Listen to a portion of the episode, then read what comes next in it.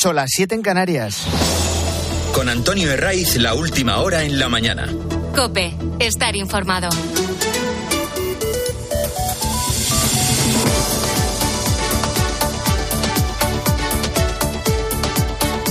Muy buenos días, desde las 6 te venimos acompañando en la mañana del fin de semana de Cope. Es 16 de diciembre, hemos cruzado el Ecuador del mes con la Navidad cada vez más cerca, con días de muchas celebraciones, no hay más que acudir a cualquier restaurante, lo encontrar una mesa, si no has reservado, es misión casi imposible. Y luego la imagen más repetida, es la de calles abarrotadas hasta bien entrada la madrugada, esto lo hemos podido comprobar esta noche tras las cenas de empresas, de amigos, del equipo de rugby o del de gimnasia rítmica. Vete a saber. Eh, lo primero, sigue siendo el acoso permanente a la justicia. ¿Hasta dónde están dispuestos a llegar los separatistas? ¿Qué va a hacer el gobierno para poner límite ante un hostigamiento sin precedentes? Porque los socios de Sánchez no tienen reparo en acudir a la tribuna del Congreso y señalar con nombres y apellidos. Personatges com Marchena, juntament amb personatges indecents com Espejel, Lesmes, Llarena y tants altres, en un país... Han pasado ya cuatro días de esto y no hemos escuchado una respuesta contundente por parte de Pedro Sánchez. Ni contundente, ni firme, ni absolutamente nada porque no se ha pronunciado. Cuando hubiera sido más que deseable escucharle, con ese tono solemne al que recurre Moncloa cuando le conviene. Aunque en este caso no hubiera sido creíble, podía haber fingido. No hay una defensa clara por parte del gobierno asegurando que no hay lufer ni nada que se le parezca. Y que los magistrados a los que señala directamente Miriam Nogueras, la portavoz de Junts, actúan conforme a la ley. Solo hemos escuchado ese no lo voy a consentir de Margarita Robles que choca con lo que su propio partido firmó con Junts. Luego está el Poder Judicial. Su presidente, Vicente Aguilarte, ha dicho delante del ministro de Justicia, Félix Bolaños, que basta. Que esos intentos de deslegitimación de la justicia tienen un efecto devastador.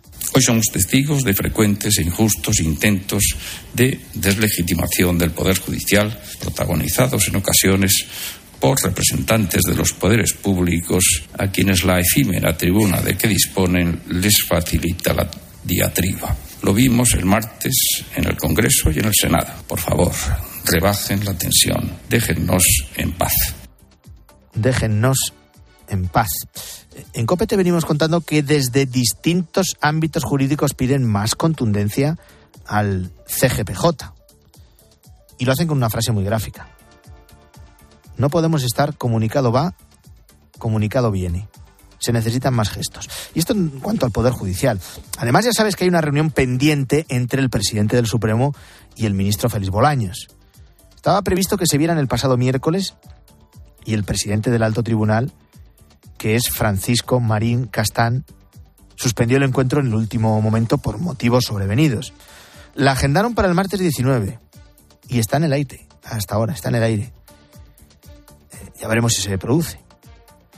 Lo que confirma la enorme desconfianza que hay en la justicia ante una amnistía que echa por tierra todo su trabajo y que sobre todo rompe el principio de igualdad de los españoles ante la ley. De lo de la reunión entre eh, Sánchez y Puigdemont, siguen ocultando los detalles.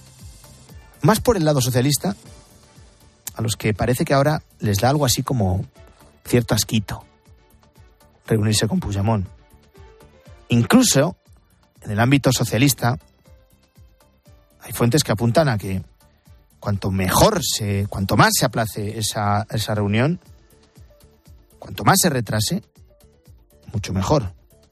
Yo no entiendo por qué. Vale que no se pueden reunir en España porque el fugado sería detenido.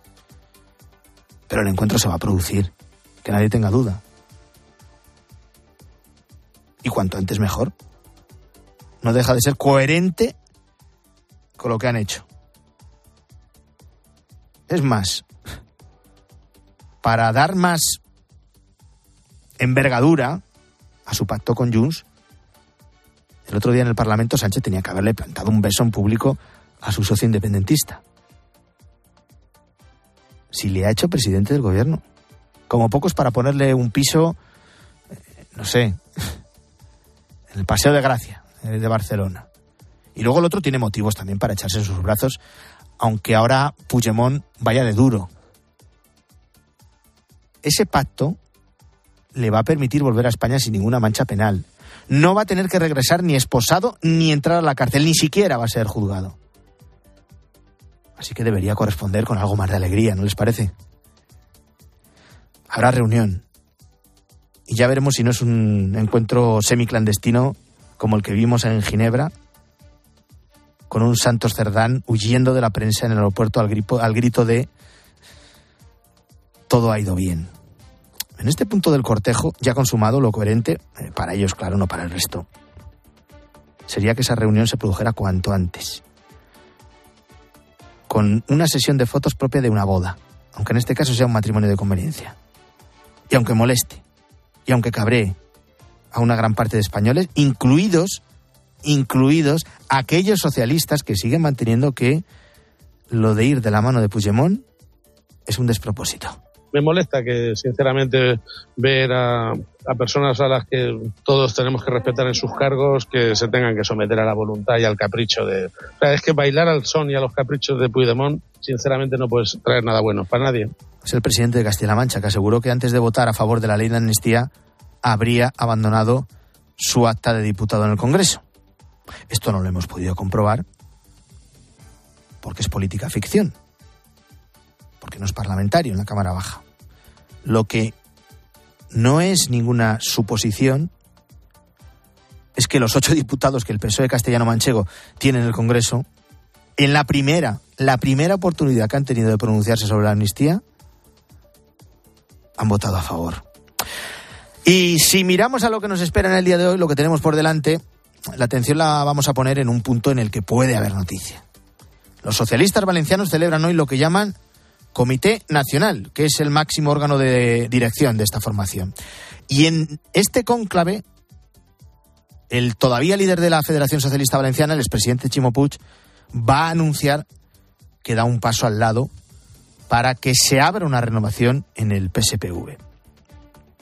Chimo es uno de los varones territoriales que perdió la presidencia de su comunidad el pasado 28 de mayo tras dos legislaturas, ocho años al frente de la Generalitat. El PP le sacó nueve diputados de ventaja. Y gobierna con Vox. Chimo Puig está a punto de cumplir los 65 años y tiene garantizado el sillón como senador de su comunidad autónoma. Por si no le convence el cargo o no lo ve suficiente, su fidelidad a Pedro Sánchez le abre otra opción, la de ser el embajador de España en la Organización para la Cooperación y el Desarrollo Económico la OCDE. Esto de nombrar embajadores a políticos afines eh, se ha convertido en una nueva especialidad de Sánchez. Da igual que no tengan ningún tipo de trayectoria internacional. Da igual que no hayan tenido contacto alguno con los organismos a los que son destinados. Ahí está el exministro Héctor Gómez, nombrado como nuevo representante permanente de España ante la ONU en Nueva York. Ahí está Miquel Iceta. Lo mismo ante la UNESCO. ¿Chimo Puig va a seguir sus pasos en la OCDE? Es una opción que no le desagrada.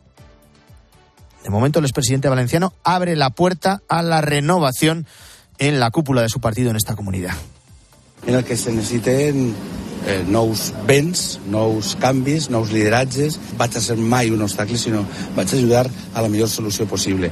Si acepta lo de ser embajador, eh, embajador de la OCDE, eh, tendrá un sueldo por encima de los 100 35.000 euros al año, lo cual no deja de ser un retiro más que dorado. ¿Quién le va a suceder? Hay varios nombres por ahí. Está el alcalde de Mislata, que se llama Carlos Bielsa. Está Alejandro Soler, secretario eh, general de Alicante. Está también la apuesta de, de Ferrad, eh, que incluye en las quinielas a Diana Morán, ministra de Ciencia, que fue alcaldesa de Gandía. Da igual el nombre. Va a ser alguien con el visto bueno de Pedro Sánchez, que va a tutelar hasta donde pueda el proceso de relevo. Y la salida de Puig, si termina en la OCDE, nos va a confirmar una moraleja que ya hemos visto muchas otras veces. El que es fiel a Pedro Sánchez tiene premio. Están pasando más noticias en este sábado y te las voy a contar ya en titulares con Luis Calabor. Por error, el ejército israelí mata a tres rehenes creyendo que se trataban de terroristas de Hamas. Han abierto una investigación para aclarar las causas de lo sucedido. Han pedido perdón y han asumido toda la responsabilidad de su muerte. Regreso. El menor británico Alex Batty reaparece en Francia después de tres años en paradero desconocido. Escapó supuestamente de una comunidad espiritual en la que participaría su madre. Viajará en los próximos días de vuelta a Reino Unido para vivir con su abuela. Pionero. El Hospital Gregorio Marañón de Madrid inaugura el primer quirófano híbrido con impresión 3D de todo el mundo. Mejora la seguridad de las intervenciones y permite la fabricación en el propio momento de la operación de productos sanitarios a medida. Hackeo. El príncipe Harry de Inglaterra ha ganado el juicio contra el grupo editorial británico que pinchó su teléfono para conseguir información privada. Después la publicaron en varios periódicos. Tendrán que pagarle además una indemnización de 163.000 euros. El duque de Sussex ha pedido que se abra una investigación criminal. Y el Barça necesita ganar ante la crisis que atraviesa a lo largo de estas últimas semanas. Joseba Larañaga, buenos días. Hola, ¿qué tal? Buenos días. La recta final del año está siendo complicada para el Barça. No si miramos la situación en la que está en las diferentes competiciones, sino por las sensaciones que desprende todo lo que está pasando. En Liga está a siete puntos del Girona y a cinco del Madrid cuando faltan tres jornadas para que termine la primera vuelta. Es decir, hay tiempo de sobra para neutralizar esa ventaja y en Champions ha pasado como primera de grupo. Va a ser cabeza de serie en el sorteo del lunes. Pero el Barça está siendo víctima de su propia idea. Xavi ha repetido hasta la saciedad que no solo vale con ganar, que hay que trasladar al terreno de juego una idea y después de año y medio esa idea cada vez se aleja más. Es verdad que tendemos a exagerar todo muchísimo en el mundo del fútbol, pero cuando aparecen disensiones entre el entrenador, la dirección deportiva y la presidencia, la imagen equipo además no es buena y los resultados empiezan a flaquear. Entonces, las decisiones suelen ser drásticas. Esta noche a las 9 en Mestalla, el Barça tiene la posibilidad de redimirse de los males, pero cuidado, corre el riesgo de agudizar más la situación que está viviendo. Y es que no está el Valencia tampoco para muchas fiestas. Así que tensión esta noche en Valencia. El Girona tendrá que esperar hasta el lunes para recibir al Alavés. Lo hará sabiendo que han hecho todos sus rivales. Y el Madrid cerrará el domingo recibiendo al Villarreal. Partidos estos siempre complicados para los blancos. Y para que no nos falte un clásico, esta tarde en San Mamés, el Atlético de Bilbao Atlético de Madrid. Estamos en la penúltima jornada de este año 2023. La siguiente empezará el martes, así que vamos a disfrutar del fútbol en tiempo de juego. En mi Navidad no puede faltar el Belén, la familia, las luces, el árbol y el villancico de tiempo de juego. Hemos grabado el villancico. Fue terrible. No cantó nadie bien. Este fin de semana, estreno mundial y universal. Yo es la primera vez que canté bien. Y además la penúltima jornada de Liga del año. Este sábado Athletic Club Atlético de Madrid. Valencia Fútbol Club Barcelona. Le pega de lujo, ¿eh? Y el domingo Real Madrid Villarreal. Bienvenido todo el mundo a tiempo de juego y a la alegría de las eh, fiestas de Navidad. Tiempo de juego con Paco González, Manolo Lama y el mejor equipo de la radio deportiva. El número uno del deporte. Buenos días. En el sorteo del Eurojackpot de ayer, la combinación ganadora ha sido 7, 15, 17, 18 y 39. Soles 1 y 10. Recuerda, ahora con el Eurojackpot de la 11, todos los martes y viernes hay botes millonarios. Disfruta del día. Y ya sabes, a todos los que jugáis a la 11, bien jugado. Oye, esta Navidad nos juntamos para cenar. Voy al corte inglés y con un buen vino, unos entrantes y marisco gallego, acertamos seguro.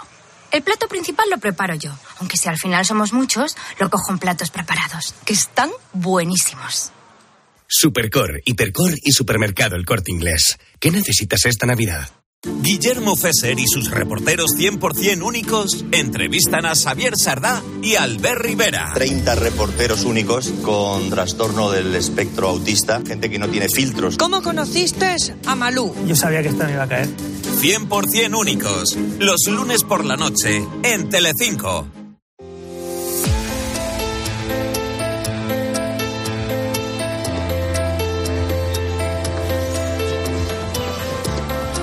Antonio de Ray. La mañana. Cope, estar informado. Esta semana nos ha llamado la atención una foto que nos sigue impresionando. Si no la has visto, ponte en situación. Una esplanada en dependencias policiales cubierta por completo de fardos de droga. Esto es más que una simple imagen, es una alerta de lo que está llegando y de lo que puede llegar. Hay una avalancha de envío de cocaína hacia España, hacia Europa, porque en, Colombia hay una sobreproducción de cocaína. Las organizaciones criminales están asentadas en nuestro país y utilizan nuestros puertos y nuestras playas para introducir cocaína que luego distribuyen en Europa. Es Antonio Duarte, jefe de la Unidad Central de Delincuencia y Crimen Organizado de la Policía Nacional. Está llegando cocaína a España y al resto de Europa como nunca. En estos días previos a Navidad y también durante las fechas festivas el consumo se incrementa. Eh, estamos hablando de incautaciones récord en España en todo caso, de alijos nunca antes localizados. ¿Cómo está llegando la coca? ¿Cuáles son las rutas? ¿Qué grupos hay detrás? Se lo voy a preguntar al jefe de Interior de COPE, Juan Baño. ¿Qué tal? Buenos días, Juan. ¿Qué tal, Antonio? Muy buenos días. Bueno, tú has comprobado las últimas incautaciones. Hablamos de 11 toneladas en dos operaciones diferentes, en Vigo y en Valencia. Y, y, y, la última, en la que ha participado la Policía Española con colaboración de la francesa, que ha permitido también la incautación de otros 5.000 kilos de droga en aguas de Cabo Verde. Este último operativo hay que señalar que es diferente. Eh, hemos visto, Juan, que los clanes de la droga esconden la coca en todo tipo de productos. Recuerdo una operación en, en cajas de piñas. En el caso de Vigo, la droga venía camuflada en lomos de atún. En lomos de atún. Y además una empresa que con una apariencia legal absoluta, que estaba trabajando ya pues desde el año 2019, es decir, eh, se, se, monta el entramado empresarial eh, para llevar a cabo finalmente el, lo que es el transporte de la droga, la actividad ilícita, ilegal, eh, pero se mantiene durante tiempo, digamos que una actividad dormida a efectos ilegales, porque está absolutamente eh, con una apariencia de legalidad eh, que no es inmácula, con lo cual es difícil al final descubrir que ahí puede haber gato encerrado y ahí está el trabajo de la policía que con indicios, con sospechas, pues al final pone el punto de mira en, un, en, lo que puede ser una plataforma para el delito, que sería el caso, y efectivamente, cuando están en esa, en esa actividad de, de, de seguimiento, de control durante meses y meses, un trabajo complicadísimo, pues al final se produce ese día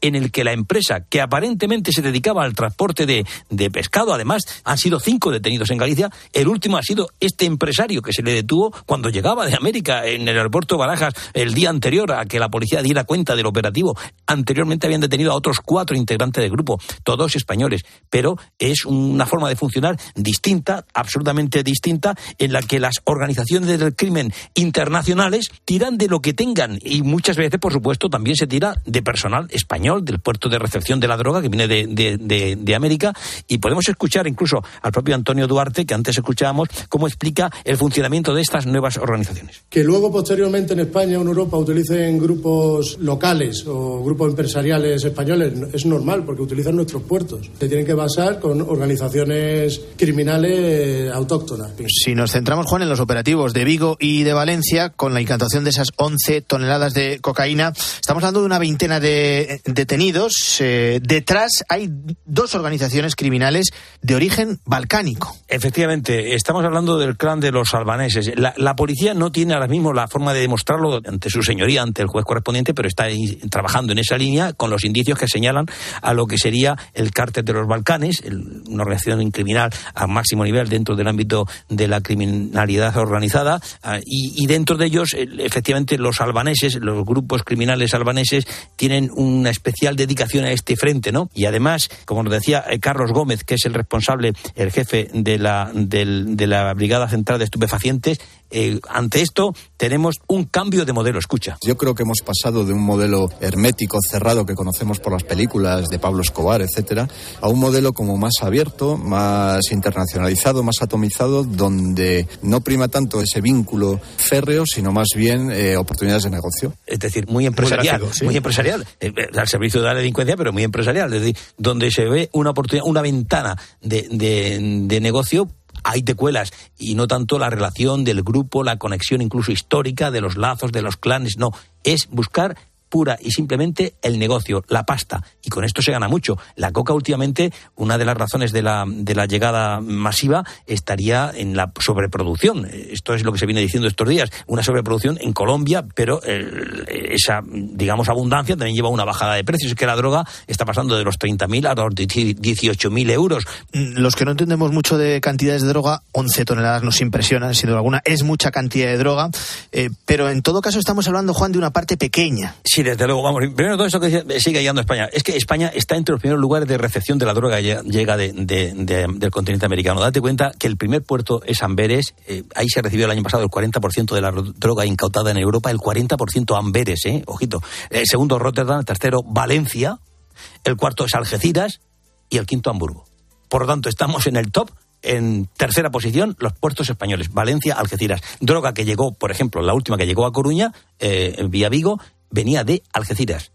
Y esta es la realidad. En Algeciras se incautaron nueve toneladas y media en agosto pasado. Es el récord en, España. Es una parte, es una parte mínima. Estamos hablando, se estima, es que esto es muy difícil de saber. Esto, ¿Con cuánta inmigración ilegal? Pues mire usted, si es ilegal, hay un problema, ¿no? Para contabilizar. Pues mire usted, esto todavía más complicado. Pero se calcula por parte de organizaciones internacionales que estaríamos en el 10, 15, 20% cuando mucho de lo que está realmente traficando, corriendo. Eh, date cuenta mm, que, el tráfico de, de, esta droga, en cualquier caso, eh, adquiere características nuevas, pero con la contundencia que además nos dice el propio responsable en la materia del servicio de vigilancia aduanera, la agencia tributaria trabaja codo con codo con este, con este frente, con esta lucha. Eh, Francisco Andrés eh, nos aclara la importancia del incremento de esas incautaciones. El tráfico internacional de cocaína está en expansión y va más. El volumen de incautaciones que vamos a registrar este año 2023, con la participación del departamento, vamos, ya hemos duplicado la cifra de incautaciones de 2022.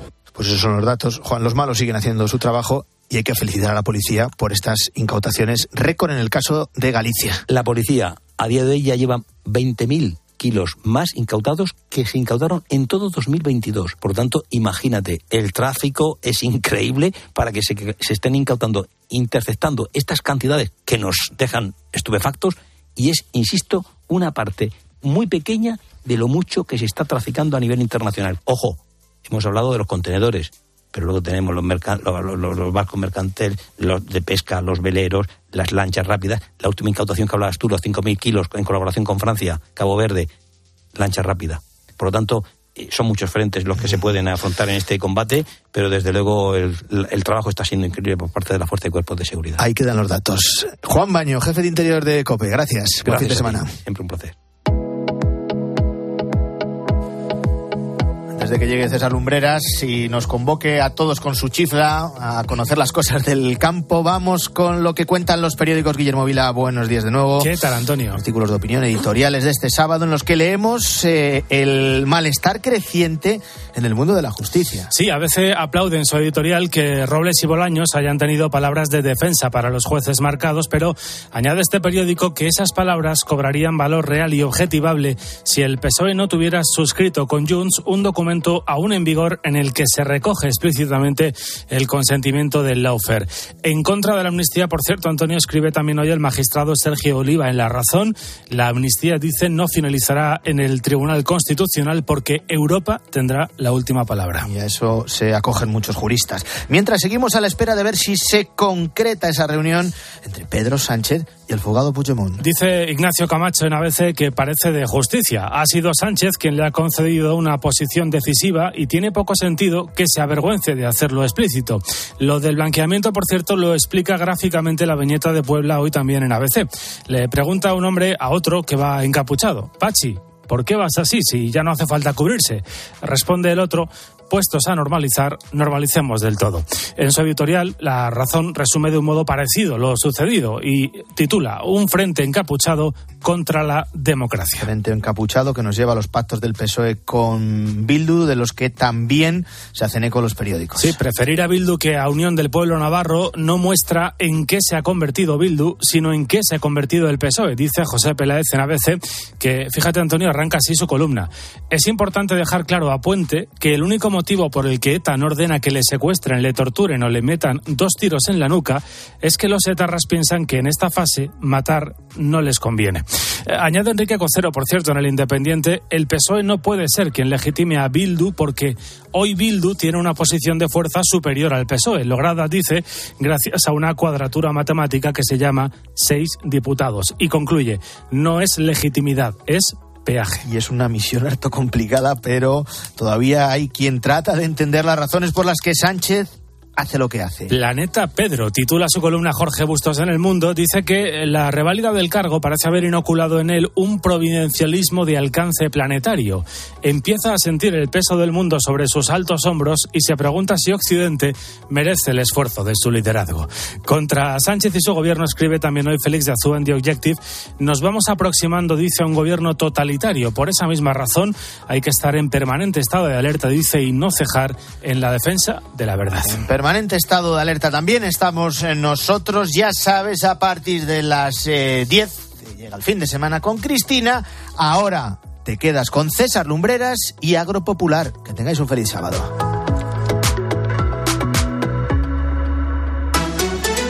Antonio de Ray. La mañana. Escuchas Cope.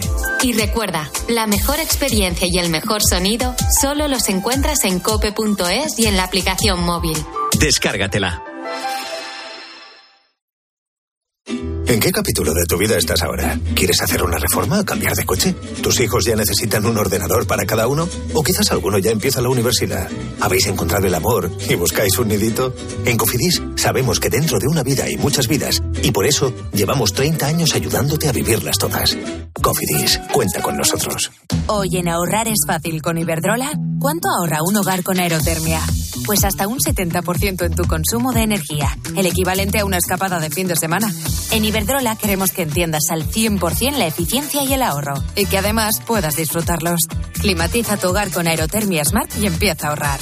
Infórmate en iberdrola.es. Iberdrola, empresa colaboradora con el programa Universo Mujer. Este es el sonido de un salchichón que sale despedido de la cesta de Navidad debido a una conducción brusca. ¿Quién me manda a mí meterme en una cesta? En Euromaster queremos que esta Navidad todas las cestas lleguen a su hogar sanas y salvas, sin turrones triturados, sin salchichones voladores. Esta Navidad piensa en los tuyos y en tu cesta. Talleres Euromaster. Felices cestas.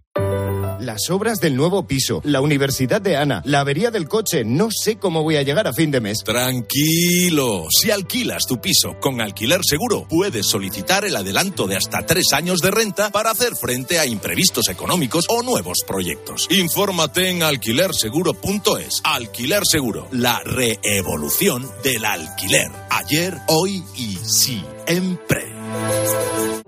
La diócesis de Santander tiene nuevo obispo. Arturo Ross ha sido nombrado por el Papa para suceder a Manuel Sánchez Monje, que ha estado al frente de la diócesis cántabra durante ocho años. Arturo Ross tomará posesión de la diócesis después de siete años como obispo auxiliar en la archidiócesis de Valencia.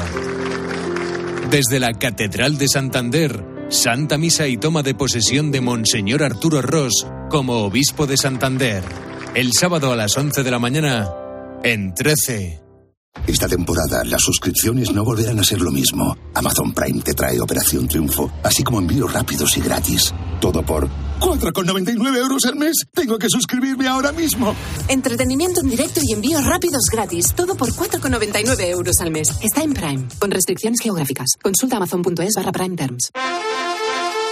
En línea directa no sabemos si en el futuro las motos se podrán arrancar con la mente, pero lo que sí sabemos es que hasta entonces, solo un seguro de moto adelantado a su tiempo como el de línea directa te lleva, si pierdes tus llaves, un duplicado estés donde estés. Cámbiate ahora y te bajamos el precio de tu seguro de moto sí o sí. Ven directo a lineadirecta.com o llama al 917-700-700. El valor de ser directo. Consulta condiciones. Jaume Serra es una cava familiar que sigue fiel a su tierra y a sus orígenes, liderando en la actualidad la elaboración de cava en nuestro país. Una bodega donde se unen tradición, calidad y un fuerte compromiso con el medio ambiente. Jaume Serra, para brindar y celebrar los momentos más especiales de tu vida. Cava Jaume Serra. ¿Buscas diversión? A las 10 de la mañana la tienes asegurada en Herrera en Cope. Buenos días, amigo, buenos días. ¿Cómo es su casa? Buenos días. A mí todo el mundo me llevan de gancho. Entonces, yo voy contigo a comprar un piso, duda que no te gusta mucho y yo te digo, oye, mira, eh, el que hemos visto anteriormente me gusta más. Claro. Y además, tú fíjate que es más barato que este. Con 30 millones. Escucha Herrera en Cope, de lunes a viernes de 6 a 1 del mediodía.